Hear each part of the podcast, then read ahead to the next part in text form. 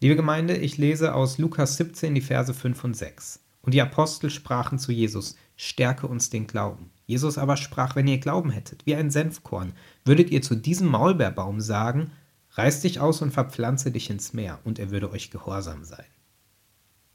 Im Jahre 2017 stellte sich ein gewisser Marcel Polte in der Uni Würzburg einem Experiment.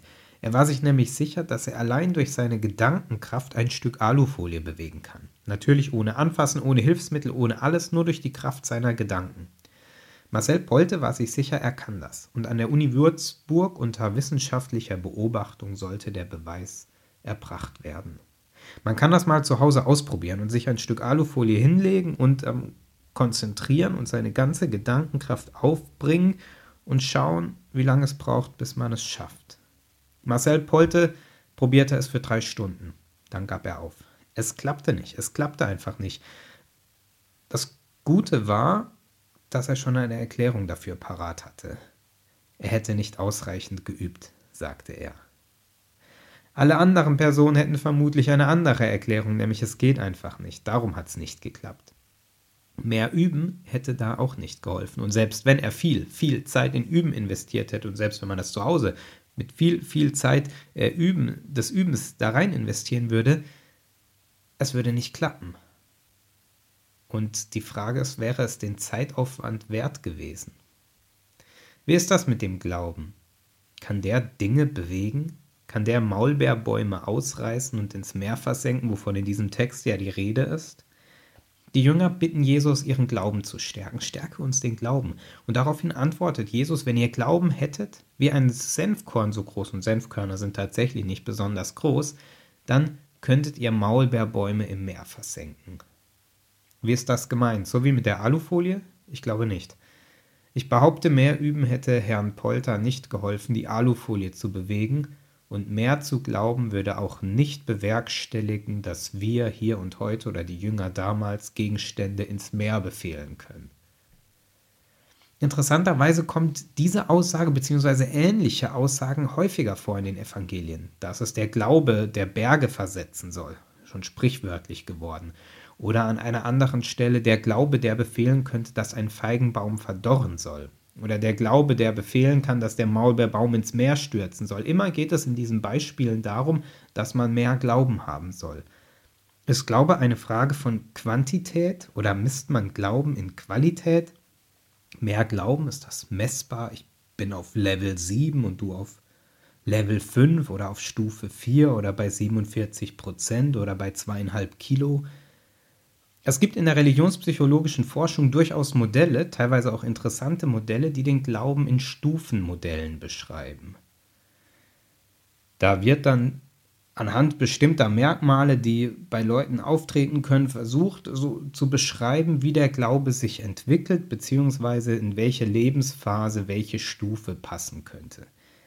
Die lassen sich alle wunderbar falsifizieren, diese Modelle, sind aber trotzdem äh, teilweise sehr populär aber noch nicht mal auf Stufe 5, das ist dann meistens so die höchste Stufe, die da aber dann nur äh, Martin Luther King oder Gandhi oder ähnliche erreichen. Nicht mal auf dieser Stufe konnten die Leute Maulbeerbäume ins Meer befehlen oder im Meer versenken. Warum macht Jesus dieses absurde Beispiel? Warum erwähnt er etwas, was wir sowieso nie und nicht schaffen können?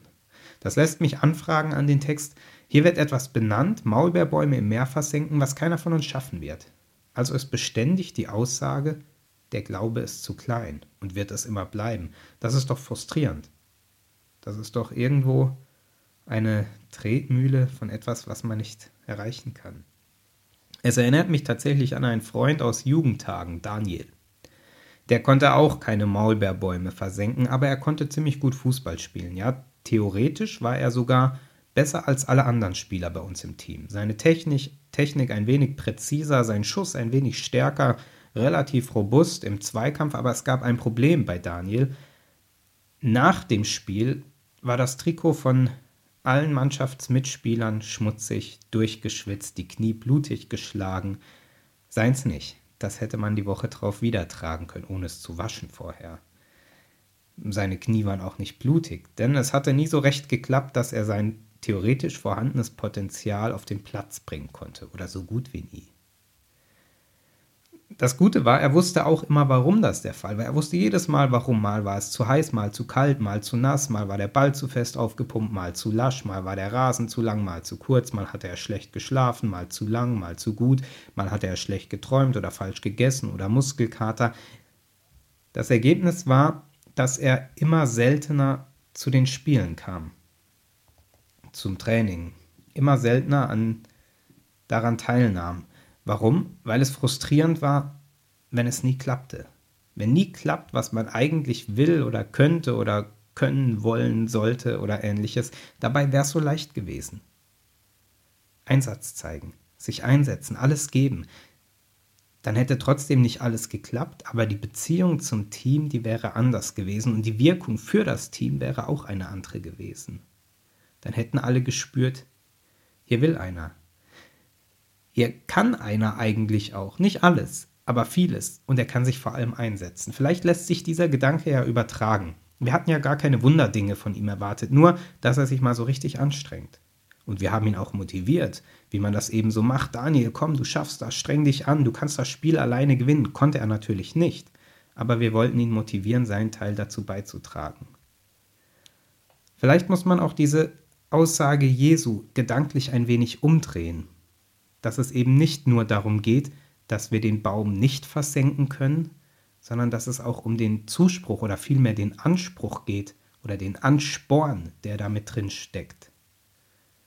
Wenn ihr glaubt, könnt ihr, dann könnt ihr richtig viel.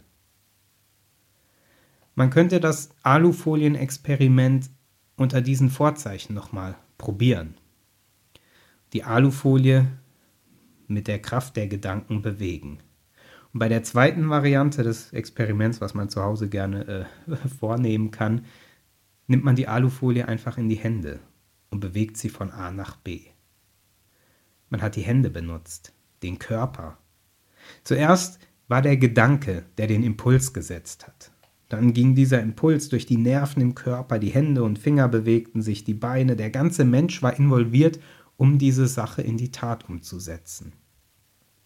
Vielleicht, wenn man in diesem Beispiel von Jesus den Maulbeerbaum einfach fällen würde und ein paar kräftige Leute zusammentrommelt, dass sie helfen, den mit ins Meer zu werfen. Würde das zählen? Wenn man anpackt und damit etwas bewegt. Wenn der Glaube aus der Sphäre der Gedanken und der Gedankenwelt enthoben wird und zur Tat wird, zur Bewegung, weg vom Sinieren und für Wahrhalten zum Gehen, Handeln, Lieben, Stolpern, zur Wegstrecke wenn der Glaube vom Verstehen zum Vertrauenslauf werden würde, zur Suchbewegung. Es gibt etliche Geschichten in den Evangelien, in denen Jesus zu Menschen sagt, dein Glaube hat dir geholfen oder dein Glaube hat dich geheilt, dein Glaube hat dich gesund gemacht oder ähnliches. Ich war oft versucht, Glaube an diesen Stellen einfach mit festem Vertrauen oder ein festes Fürwahrhalten zu übersetzen.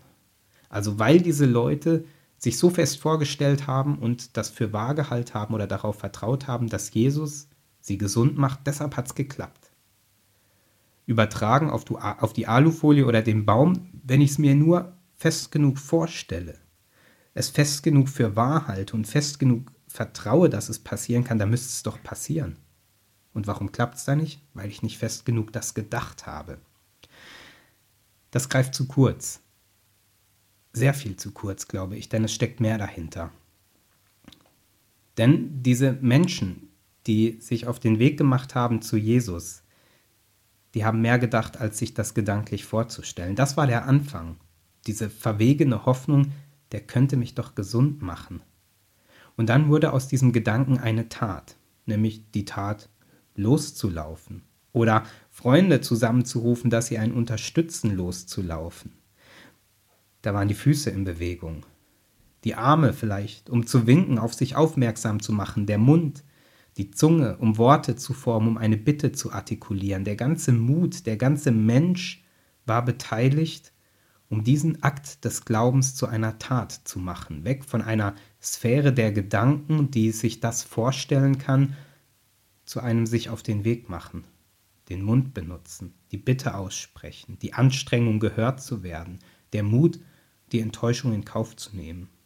Ganz schön viele Taten, ganz schön viele kleine Taten, die da zusammenkommen und auf einmal das Wort oder das Verständnis Glauben größer machen. Stärke uns den Glauben, bitten die Jünger. Und Jesus sagt, ich formuliere es mal in eigenen Worten, Jesus sagt, Glauben ist Wagnis und Wagen, Mut zum Handeln. Glauben ist Bewegung im Vertrauen. Begegnung, herausfordernd und bereichernd, befreiend. Glauben ist Liebe, ist Arbeit. Glaube ist so viel und so machtvoll. Darum Macht. Amen.